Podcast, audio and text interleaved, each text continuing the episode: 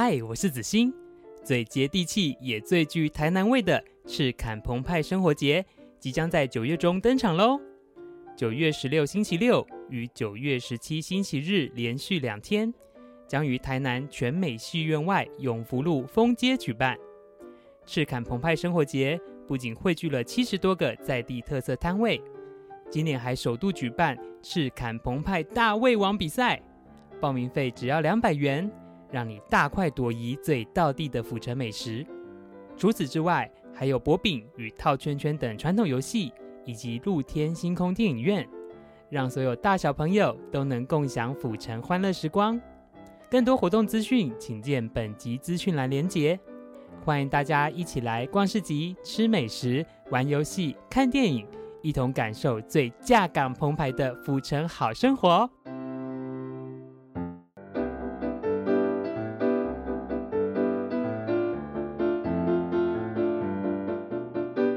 欢迎收听小男生，让我们在山道猴子的故事里了解更多理财新知识。本节目由台南百年布庄锦源兴制作播出。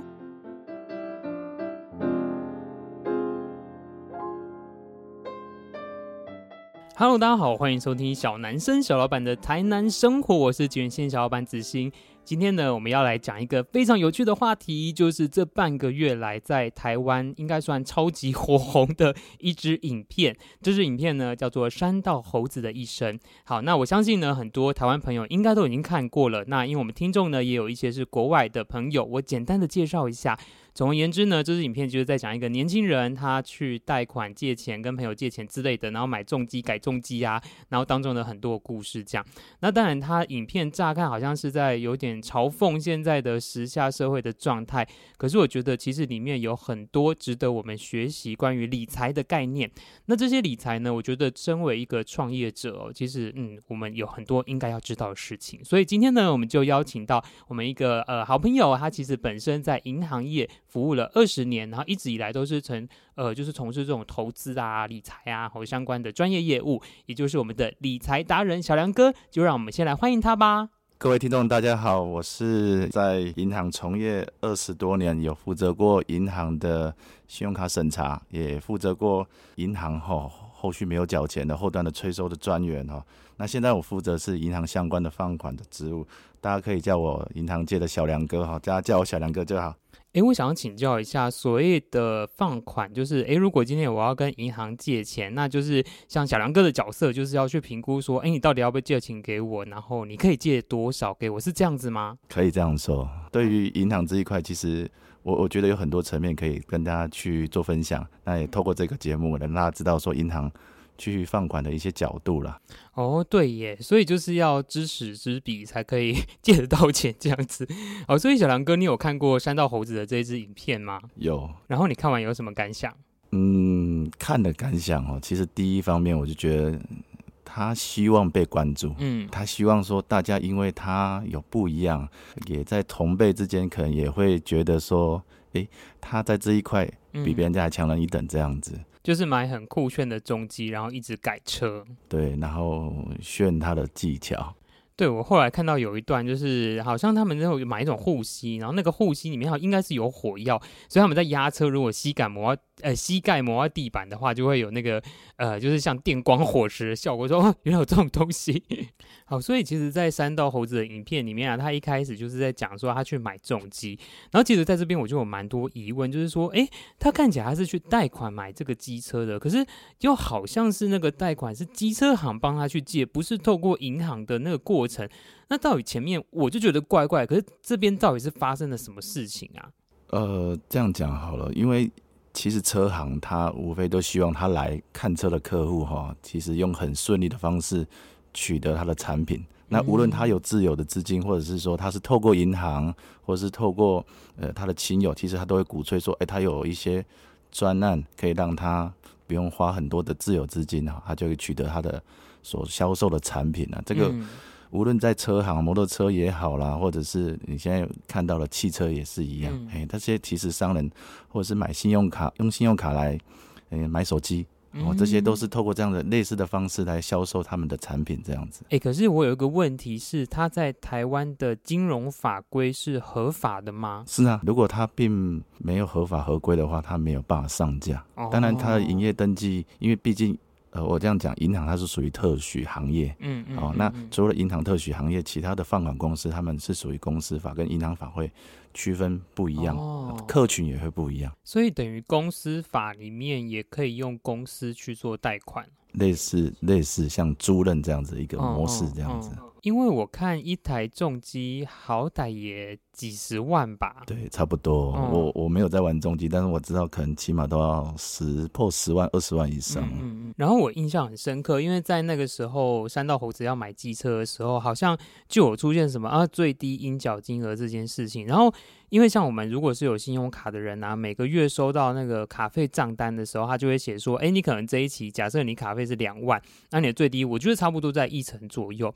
然后其实我从来没有用过这个功能，因为好像听说用了也会被影响信用。可是我不知道他到底，嗯，这个这件事情在银行是怎么样，甚至它会怎么影响到未来我们自己在银行里面的评价呢？呃，我我这样讲哈。当他还没有这种规范要付一成的规定之前，因为之前有这个延伸出来，就是说客户他只有缴银行的利息钱，哦、啊，这个一层里面不包含那个本金，不包含本金，就是说今天你可能跟银行借了十万块钱，对，他可能只需要让你花个几千块或一两千块去给付那个利息的费用，哦，但是客户还了好久，还了好久之后，诶，我跟银行借了这十万块钱，或者跟租赁公司借了这十万块钱。还了一年两年，他还是欠十万块钱。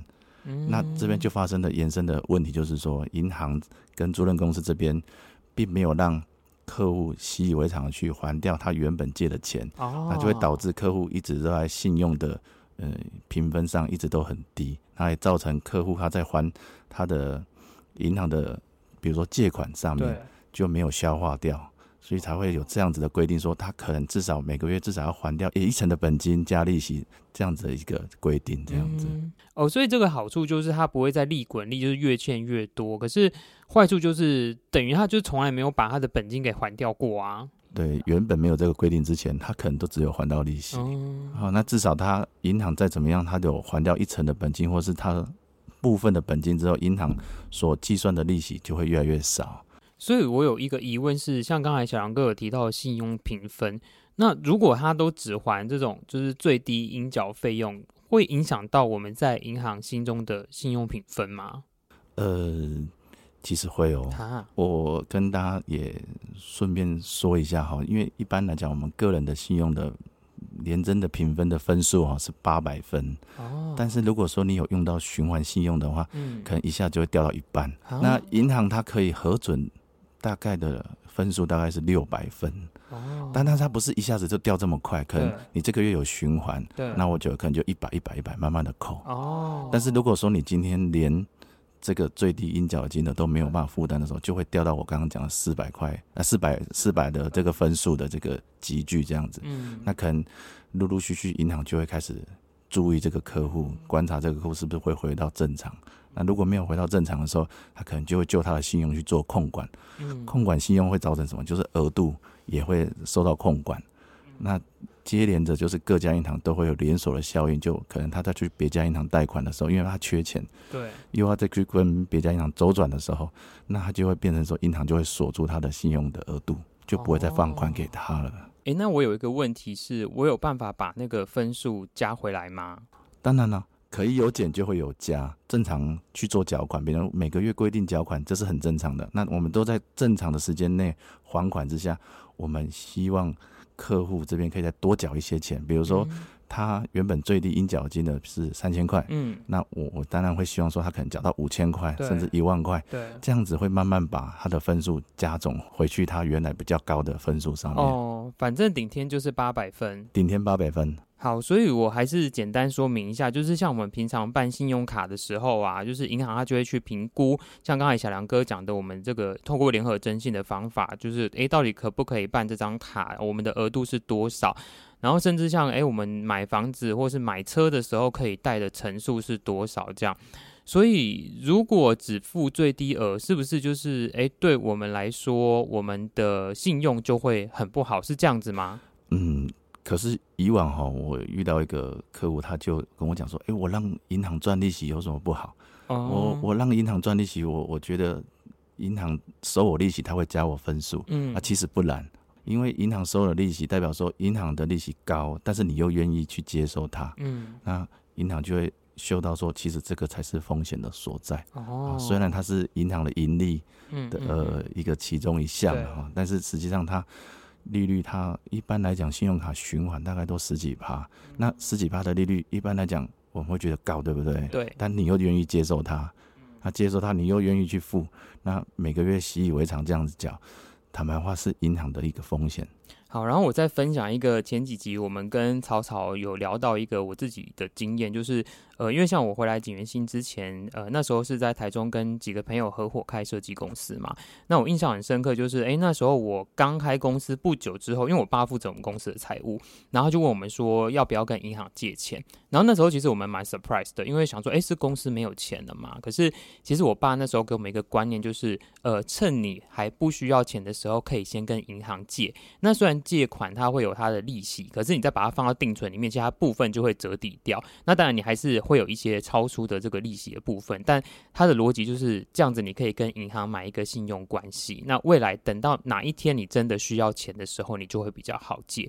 可是像这种方法，呃，我们个人就是自然人也有需要这样子去做操作吗？呃，个人的话，我觉得要把产品别分开出来。比如说你用信用贷款，嗯、或者是房贷，或者是车贷这种有担保或者是信用的这个部分的话。它这个是跟银行往来是属于加分的，但是信用卡这个产品哦特别例外，你跟银行就是一直在负循环，它是属于减分的一个象征。但是如果说就我刚刚讲的信用贷款或者是车贷，嗯，或者是房贷，你跟银行有做往来，然后稍微给付，因为一般的信用贷款、车贷或者是房贷，他们利率都在两 percent 到五 percent 左右，要看客户的信用的条件。嗯，那这种利率跟信用卡十几趴相较起来，相对是。低点比较多，嗯、那虽然用一点点的利息给付给银行，但是你正常缴款、正常还款这样子，正常减少他每个月的月付金之后，嗯、其实你在银行往来是属于加分的项目。嗯，可是办信用卡有用吗？信用卡有，所以是鼓励大家成年之后就办一张信用卡，然后稳定的就是按月都缴款这样子吗？对，我我会鼓励说，呃，比如说你今天应该是说毕业之后。开始慢慢到了就业市场，嗯，那我会建议说，那你有一点稳定的收入的时候，你可以开始跟银行申办信用卡。嗯，在那当下，银行会认为说你是社会新鲜人，对，他会认为你是小白，这种小白是银行可以接受的。哦，哎，这种刚进入到就业市场的年轻人，我觉得强烈的建议说，他至少办了一张，顶多两张，嗯，银行会去审核，哎，这个客户到底适不适合在这个时候发嘛？那但是小白。在刚进入到就业市场的时候，嗯、我真的会建议先去办个信用卡。嗯，那你刷多少？我觉得不论金额高低，嗯、最好最简单的就是你可能去刷个加油钱。哦，我最简单的讲，加油钱应该年轻人顶多就骑摩托车加个几百块，那每个月这样子累积起来把它缴清掉，嗯，这样子信用分数其实就很高了。哦，而且它的成本也很低廉。对。信用卡不要用到循环，那每个月账单把它缴清，这样对银行这一个是正常往来的一个最好的迹象。哎、欸，这个是我强烈建议的听众这边，如果说你今天有刚进到就业市场，我觉得你可以来用这样最低廉的方式，而且你每个月缴清掉它，你根本不用负担到你的信用卡刷卡的利息钱。嗯嗯嗯。好，而且有时候你们在办卡的时候，是不是都会问说有没有年费？哦，对。啊，那你只要有刷卡。基本上银行就不会去跟你要求说，哎，我要收你的年费的问题。大部分好像现在都没有。基本上现在如果敢收年费的银行，就会被剪卡，对，就会被淘汰掉。嗯、对对对。那所以如果今天四十几岁，然后他从来没有办过信用卡，所以他这样子算是老白，是不是？这种老白有两种状况，啊、一种就是可能信用可能之前是都有在跟银行往来，那可能有一天真的没渡喝，那可能就。银行没有缴款完，又把它缴清了。嗯、那现在当然，他缴清之后就没有信用往来的资料，嗯、这种算老白的其中一项。那另外一项，就像小老板这边所讲的，就是、嗯、他可能从以前年轻的时候就没有用过信用卡，用卡那就是算是老白。但是你今天无论是这种第一个有。就是信用不良记录过的老白，或者是你真的从来没有使用过老白，银行其实都有一些蛛丝马迹可以查询得到，哦，对，或是留有银行旧的黑名单。但是这种老白的话，其实因为现在就是说银行会避免说这种老白哈永远都没有办法跟银行往来。其实我们后来又加了一个附加条款，就是说如果你你是银行往来之前就是都没有正常缴的时候，你经过了五年的时间，银行还会去开放让你。再恢复信用，哎、嗯，那时候你你有正常的就业，有有正常的就是薪水的进来，那我们还是会评估让你通过这样子的一个信用卡的审核，但是额度还是会从两三万慢慢的、慢慢的开放给您这样子。然后我有个问题是啊，因为如果大家有看完那个山道猴子一个小时的影片，你应该会知道最后猴子是居居的，可是。好像他当初就是贷款买的那个，就是重机啊，然后钱也没有付完啊之类，所以像我们一般就是，如果自然人真的我们去借贷或是银行有欠款，然后最后就走了之后要怎么办啊？呃，像三道猴子他这个部分哦，他的摩托车其实就是他的担保品哦，可是应该已经摔烂了。对对，这这台车可能银行去。会去评估说有没有受偿的意义啊？哈，如果他的残值哦是没有的，那这个部分就会由他法定的继承人第一优先偿还。那因为现在民法有规定，就是说客户在跟银行金融往来机构所欠款的部分，如果客户没有抛弃继承项，就会用成限定继承。哦，限定继承，比如说你的配偶对，或者是子女对父母。他们就是会有限定继承的这个问题。那如果说在他们没有抛弃继承这个问题的时候，嗯、他们就会有就他们限定继承的一个状况，就是说，假设三代红子他还有留一点点的存款，家人有继承这个存款的话，哦、就由他的剩余的这个存款去偿还掉他目前还没有摩托车还完的债务的这个部分啊。如果还不够还，那银行这边就会倒下哦呆账。这个案子就会结束了，就会结案。对对对，所以意思就是说，如果一个人他去借钱，不管买房子、买车子什么样子的，然后当他那个就是借贷还没有还完的时候，他自然人就结束他的生命了。那他的继承人可以选择继承或是不继承他的遗产。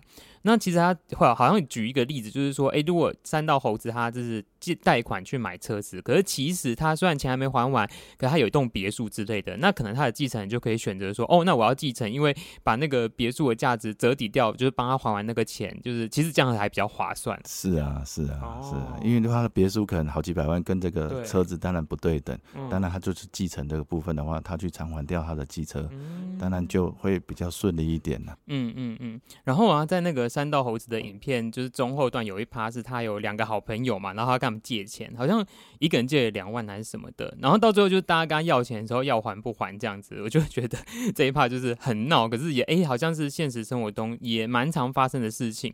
那如果像我们在就是生活当中哎、真的遇到朋友要借钱，嗯，我我自己是没有遇到这个情况，可能大家知道我做文创很穷这样，可是真的遇到朋友要借钱的时候，我们要怎么办呢、啊？因为我觉得这真的。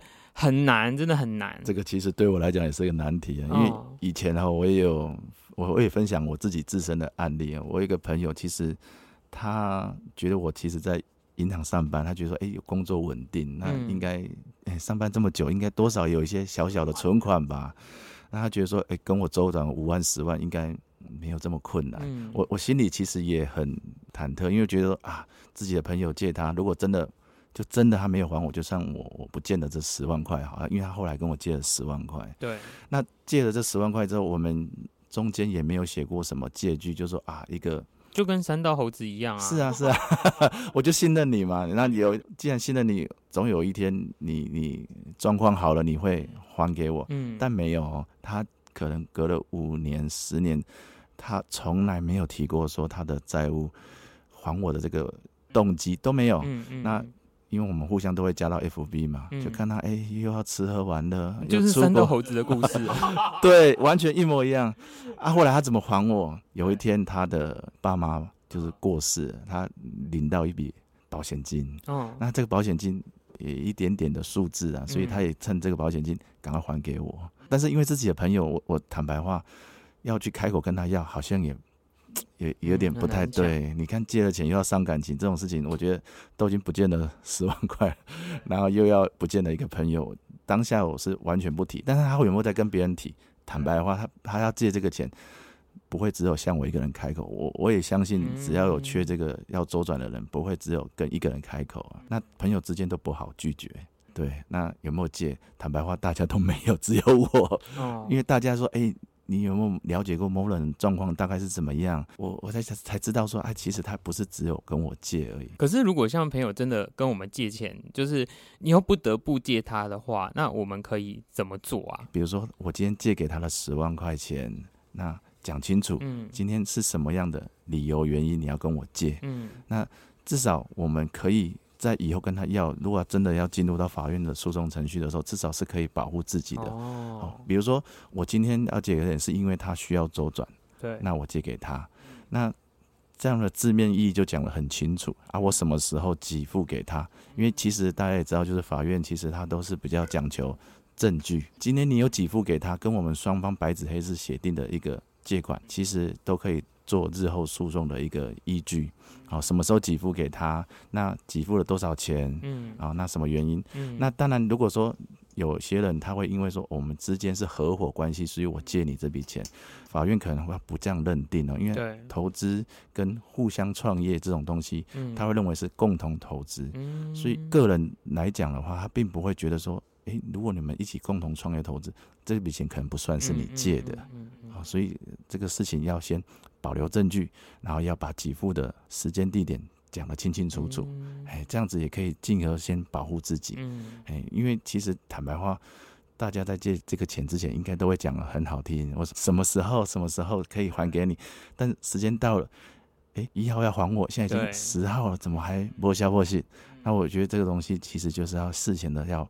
保护自己，白纸黑字讲得清清楚楚。那当然，有些人会讲的做的比较多一点，就是可能他要签本票。嗯，有时候在借的时候，我我觉得先小人后君子啊。你你今天把本票写得清清楚，代表说今天保护你也保护我，也也跟周转的人讲得清清楚楚。我我们并不是说要去贪你这种呃，有些人会给付利息，贪你贪了几百块或几千块的利息，而是我也希望说，我们今天给付这件事情。讲得清清楚啊！当然，当下如果他有需要周转，他应该也会去配合你啦。嗯，我觉得朋友借钱真的很难呢、就是。要有心理准备啊，就是丢到水里的钱这样。而、啊、我自己是有听说过，有种人是啊，假设呃朋友可能要给他借十万，然后最后他就给他两万，然后跟他说啊，你不用还了，我就能帮的就到这边这样子啊。因为其实大部分会发生这种状况，就是哎、其实可能借钱的朋友他就像我们刚才讲的，他在银行那边的信用不好，所以他没有办法跟银行借到钱，就是因为信用的问题嘛。不过小老板，我我也打岔一下，因为其实。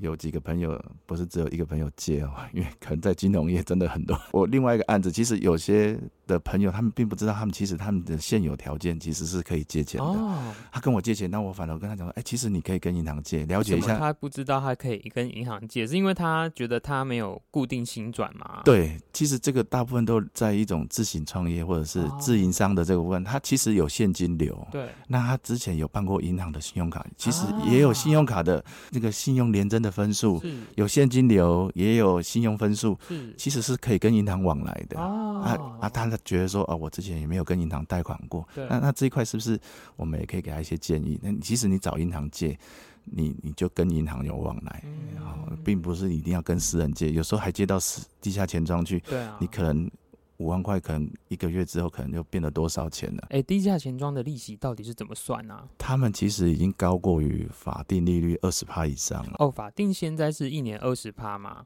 对，年利率不能超过二十趴。哦，但有些会规避啦，就是十九点多。哦，那一这样子一个概念啊，假设二十趴好了，你你借银行的那个款项十万块，嗯，那你可能一年两万块，就是多两万块利息，啊。对，你五年就翻一倍了。哦，对啊，饥饿法则嘛。对对对，那你可能原本欠欠十万，一下变成五十万，好，二十万一直这样累积上去，而且又越积越快。嗯嗯嗯。可是像现在台湾，应该就是大家大部分去贷款都是买房买车啊，然后顶多就是啊投资融资买股票这样子。然后到底就是像我们现在借款的模式有哪几种啊？因为大部分应该都是买房子吧，就是。是不是真的就是很少人像三道猴子这样，就是 借钱去吃喝玩乐吗？我还真的有遇到有吃喝玩乐。我有一个遇到上市规的工程师哈，他年收入大概落在两百多万。嗯，那有一天他就打电话给我说，我我今天需要去日本带全家出去玩。嗯，那我说你带全家出去玩，你你是有多少人要出去玩呢？啊？嗯，他说我就一家四口。嗯他一家四口，你能花多少？他说我要需要八十万，是顶级旅游是不是？没没，就自由行。他说他要买好吃好，他让家人觉得尽兴。哦，哦，那我我觉得他一方面他也想要在。国外买一些精品啊，这真的是吃喝玩乐，而且是跟你还是跟你的银行？银行银行就是请你办这个业务，这样。对对对对对啊，因为他在上市贵公司，其实跟银行往来的门槛就很低。怎么说？因为银行认为上市贵公司评分就一定是比较好，就他的职业。对对对，那借款也很容易，利率也会很低，所以他觉得说，哎，他多花几千块的利息。就他而言，其实是无所谓的，嗯，所以他就是年收入虽然这么高，但是他没有储蓄的习惯，所以他因为要出去玩，而且又要玩得很开心，所以他又跟银行借钱来玩。哎，这是我遇到其中一个也也还蛮特殊的案例。那就一般的银行的贷款的种类哦，大概就是属于有担保性质的啊，比如说房贷、车贷，这是属于有担保性质，或是股票。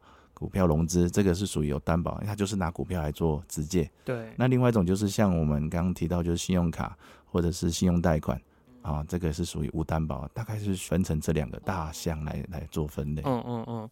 因为我后来发现呐、啊，嗯，我不知道我这样讲会不会就是很很不中立，就是好像有一些就是真正懂钱的人，其实他们是很乐于借贷的，因为他比较不像我们一般人，就是哦，我们就是七十块一个便当，或是省多少钱之类的，他们把。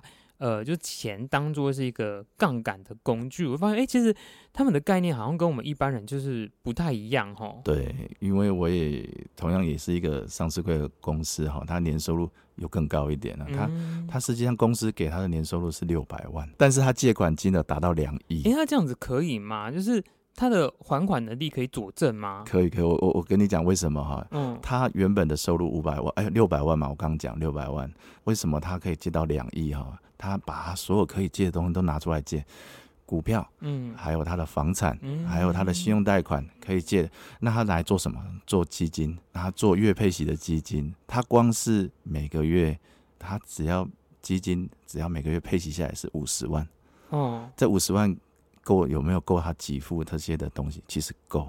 所以他虽然公司给他的年薪是六百万，但是他的总年收是在一千两百万左右。意思就是说，其实我们每个人所拥有的价值，就是除了我们每个月领到的薪资以外，其实那还包含了我们个人的信用。那甚至就是，哎，还可能还有什么家人留下来的房子啊，我们的车子啊，甚至是我之前自己存的股票基金这样。所以，我们每一个人所拥有的资产，不只是我们看到的钱这件事情。那他使用的这个方法跟概念，就是，诶，他把这些可能房子本来就放在那边，顶多你就是出租掉，那那拿去借钱再去做投资，然后。就是赚那个价差的意思嘛？对，因为其实他们在找这个投资标的，其实也有他们相关的理专帮他们做辅导。嗯、他们当然会提供他们的商品哈，一定是大于他们借款的利率条件。哦，好，你如果说他们做 ETF 啦，或者是做其他的理财商品，其实平均报酬率都超过四趴以上。嗯嗯，嗯啊，那一般来讲，我们房贷以往可能还没在升息之前都一趴多。对，那现在升息可能就。二点多，对，那这二点多其实还是比原来的月配息都还要低，对，啊，他觉得说他这样子再存钱，他可以提早了实现财务自由，哦，啊，他他每个月的薪水其实就去做他想要做的事情，那月配息的部分就够他支付他所有贷款的金额了。到了他可以退休的年纪，其实就可以提早很多。好哦，好难想象哦。真的，我我其实没有处理过这样的案件哈。这个其实也是我分享一个案例之一。其实如果没有处理到类似这样子的一个个案，其实你不知道有钱人他们在操作这种杠杆的上面哈，其实都不跟我们一般人想象的不一样。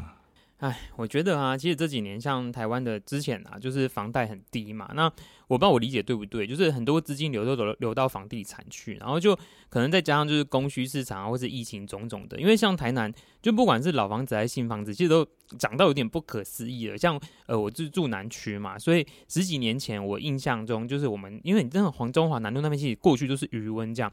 然后那时候就是透天就卖六七百万，那当时我们就觉得天啊，谁要买？就是这么偏僻的地方。然后到现在回来看就，就哇，它大概都已经乘以二、乘以三了。跟我想的一样，我觉得这种房子，就我们在地老台南的人，怎么会觉得说这种房子会有人开这种价钱？嗯嗯，还真的有人买。然后又隔了好几年之后又翻倍了。嗯，我觉得这个其实就是杠杆操作出来的，真的，而且他投资对方向嘛。嗯，他其实是有风险的啦，就是嗯，对啦，他掌握比较对的时机这样子。嗯，好，所以最后呢，我想要请教小狼哥哦，就是像我们小男生的听众有很多是跟创业有关系的，那我们这一集其实没有要帮什么银行啊或是政府业配这样子，但是就你像呃你自己这几年在金融界的理解，就是哎，身为一个创业者，我不一定手上有。有这么多的资金，那如果今天我真的必须要透过借贷的方式去开始创业，那我们到底有没有一些技巧，或是我们可以怎么做呢？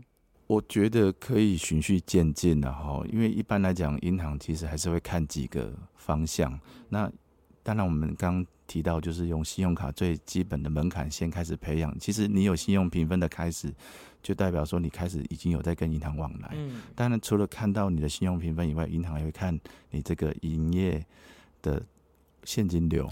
哦，所以就是他成立公司之后的现金流嘛？哎、欸，我可以告诉大家一个小秘密，就是呢，其实所有来景元兴买东西的朋友都会拿到发票，不管是电子发票还是就是纸本发票这样。为什么呢？就是因为我刚才讲的，其实负责就是景元兴的会计，其实是我爸，然后他非常坚持这件事情，哪怕我们在之前开设计公司的时候也是。那其实主因就是一来，虽然我们是独资公司，那当然这样账务会比较清楚，就是所谓有一套账，就是比较正规的做法这样。但重点是。是因为你都开发票，所以到时候等你真的需要借钱的时候，银行就可以调出你的相关的报表，跟你跟国会局报的账，这样子，他就可以去佐证你的获利能力跟你的还款能力，就不会让呃一切就变得那么的模糊这样子。也跟小老板分享，我其实处理过很多自营商的案件啊，他们宁可避税不开发票，但是他们就是希望说有。他们的本身的现金流，哦，就可以从银行这边来搬钱出来用。可是如果是这样，银行要怎么佐证这件事情？就是如果他也没有开发票，那可能他也没有所谓四零一表的话呢？一般来讲，其实有四零一报表或四零三报表，这是银行最健康的一个财务指标。当然，它相对的还是会有银行的看的标准。但是很多自营商都是因为要开发票，对，背后是什么？要要缴税啊。他们就是希望可以节省掉这些税。那当然，大家要取舍哈，就是说，如果你今天有开了发票，缴了税，我我觉得这个公司体制是健康的。那为什么会用现金流？其实逃可以修老省啊，为了要省这个趴数的营业税，那用现金流，银行又希望说可以做到这样子的一个案件，所以就用它存折的现金流来计算。那每个产业不一样，有的是卖酒的，有的是做文创的，有的是在卖衣服的，不一样。它每个。产业都有每个产业的税率，嗯，好，或者是它的净利率，对对对对对。像卖酒，它可能净利率会比较高，可能二十几趴。那可能在做一边农畜的，啊、卖衣服，它的净利率可能只有九趴十趴，这个不一定。那就它的现金流来计算说，哎，实际上它今天营业额多少，它赚多少钱，对，就是这样子。那就可以从这边培养出，他跟银行又可以搬出一些。资金来的一个做法，哦，所以就是要开发票，开发票是最简单的。银行看到开发票的公司都会笑脸应对。有就是合作金库对我们还蛮好的，因为警源兴配合的是合库这样。哦，所以呃，像一般如果有成立公司的话，那当然就是如果他一直以来都有开发票，所以他借款的时候就有凭据可以拿出来嘛。可是像如果有一些呃创业的朋友，他是自然人或是商号呢？一般来讲，哈，这个要配合就是像政府的一些辅导这种产业的机构。一般来讲，像民营银行，他们并不会去做这样子，一般都是配合公股。哦。然后比如像你刚刚提到的合库，对，或者台湾银行、土地银行，或者是华南银行，这些公股行库比较多，他们才会去配合说，去鼓励这些文创业者，他们来做申请。民营银行的话，可能这个部分就会。